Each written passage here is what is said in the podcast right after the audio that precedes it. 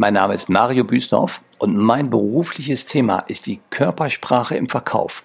Das heißt also das Nonverbale, was Kunden zeigen im Gespräch, also die Dinge, die sie zeigen, aber nicht unbedingt sagen.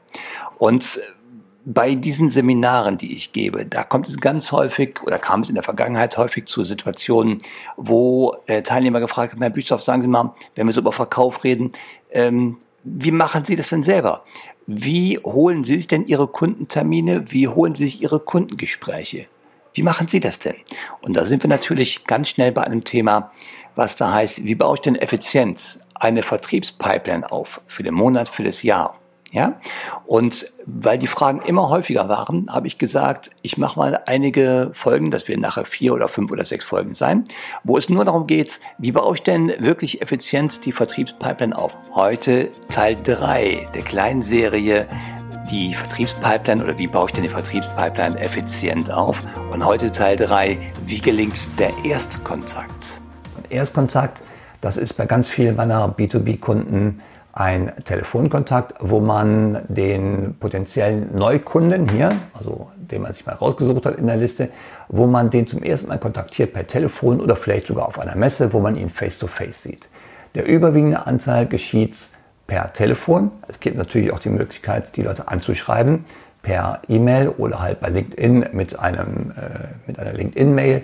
Das geht auch. Mir geht es immer um den persönlichen Erstkontakt. Und das wäre jetzt hier mal, um das zu konkretisieren, ein zum Beispiel telefonischer Erstkontakt.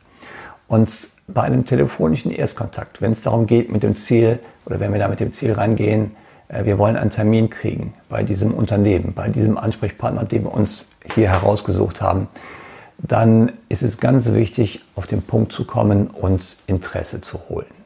Und dieser Satz Interesse holen bei einem Kunden, den finden Sie in jedem Seminar, den finden Sie in jedem Lehrbuch. Da steht ganz deutlich, man muss sich Interesse holen. Klar, ist doch super einfach und verständlich. Die Frage ist aber, wie mache ich das denn so genau? Wie genau hole ich mir systematisch Interesse bei Menschen, die mich vorher noch nie gesehen haben? Und da ist es ganz wichtig, ganz kurz einen Ausflug zu den Emotionen zu machen. Und Interesse ist eine Emotion.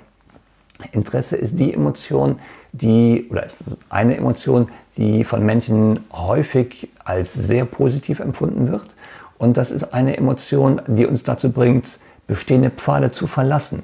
Und das ist natürlich besonders interessant, wenn wir Kunden haben, die einen Mitbewerber mit einem Produkt im Einsatz haben und wir möchten gerne diesen Mitbewerber ersetzen.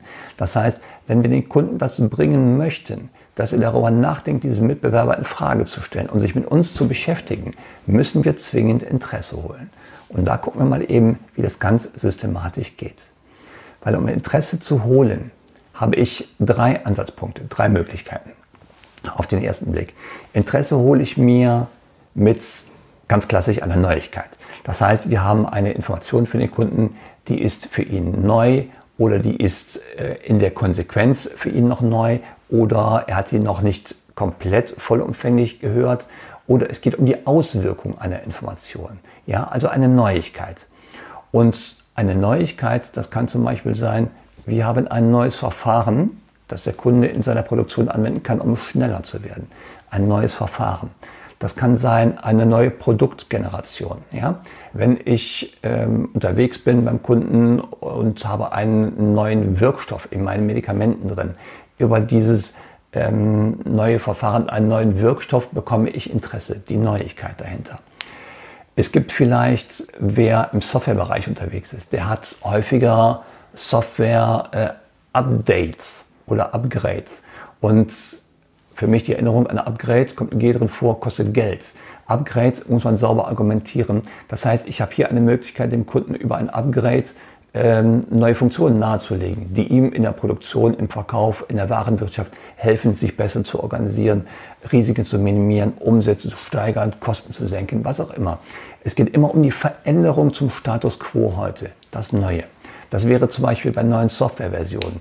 Da geht es aber darum, äh, auch ganz banal, ich bin der neue Ansprechpartner. Angenommen, der Kunde kennt uns bereits als Firma und Sie sind aber der neue Ansprechpartner. Und wenn Sie das mit einer sauberen, ruhigen Stimme kommunizieren, ist auch das eine Neuigkeit. All das triggert Interesse. Also neue Produktstände, neue Verfahren, neue Wirkstoffe, neue Software-Releases, ähm, neue Ansprechpartner. Das sind alles Dinge, die einen Kunden in das Interesse holen. Eine andere Möglichkeit wäre noch zum Beispiel, ähm, Sie haben eine gute Geschichte bei einem Mitbewerber, also einem Mitbewerber von Ihrem Kunden. Sie haben die erfolgreich umgesetzt oder in seiner Branche etwas umgesetzt. Und wenn Sie nur kurz diese Geschichte erzählen im Rahmen von Storytelling und kurz über die Ergebnisse berichten, die Sie dort bei einer Implementation einer neuen Software zum Beispiel erzielt haben, bei einem Marktbegleiter Ihres Kunden, dann kriegen Sie definitiv Interesse. Als der erste Punkt, es muss neu sein, eine Neuigkeit sein, die für den Kunden vollumfänglich neu ist oder in Teilen neu ist oder die halt für ihn in der Auswirkung etwas Neues bedeutet. Die zweite Möglichkeit, sich Interesse zu holen, ist, äh, widersprechen Sie mal dem Kunden also sachlich fundiert, gehen Sie in Opposition zu einer Meinung, die er vertreten hat. Rufen Sie ihn an und nehmen Sie Bezug auf einen Artikel, den er veröffentlicht hat und widersprechen Sie ihm sachlich fundiert. Das ist ein guter Weg, wirklich aus dem Stand heraus Interesse zu bekommen. Dritte Möglichkeit, ähm, das ist so die sogenannte erzeugte Ahnungslosigkeit. Fragen Sie mal den Kunden nach seiner Marktprognose für dieses Jahr. Ja, oder jetzt, wir haben gerade in 2020 Covid-Situation, fragen Sie mal, wie denn die Produktion in seinem Bereich im nächsten Jahr aussehen wird oder wie der Markt sich entwickelt in seiner Branche für das nächste Jahr. Das sind Momente, da bekommen Sie gezielte Ahnungslosigkeit, die Sie doch triggern. Und das bringt auch Leute in Neugier, wenn Sie es nachher weiter ausbauen und mit Interesse, also mit einer Neuigkeit, ähm, ein Hoffnungsschimmer für ihn dann adressieren zum Beispiel. Ja? Also Ahnungslosigkeit können Sie prima nehmen.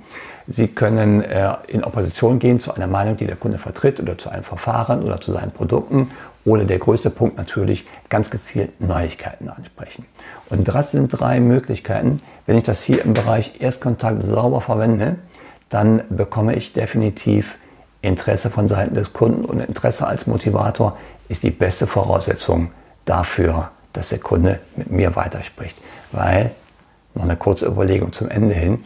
Stellen Sie sich vor, Ihr Mitbewerber, der beim Kunden bereits drin ist, der vergisst über die Zeit, den Kunden weiter zu begeistern. Der lässt nach und der betreut ihn nicht mehr richtig. Und der Kunde fühlt sich nicht mehr gut informiert. Und jetzt kommen Sie als neuer Anbieter und bringen genau die Neuigkeiten, über die der Kunde sich informieren möchte. Ähm, dann haben Sie emotional die Nase, also mindestens zwei Längen, weiter vorne. Ich wünsche viel Spaß bei der Umsetzung.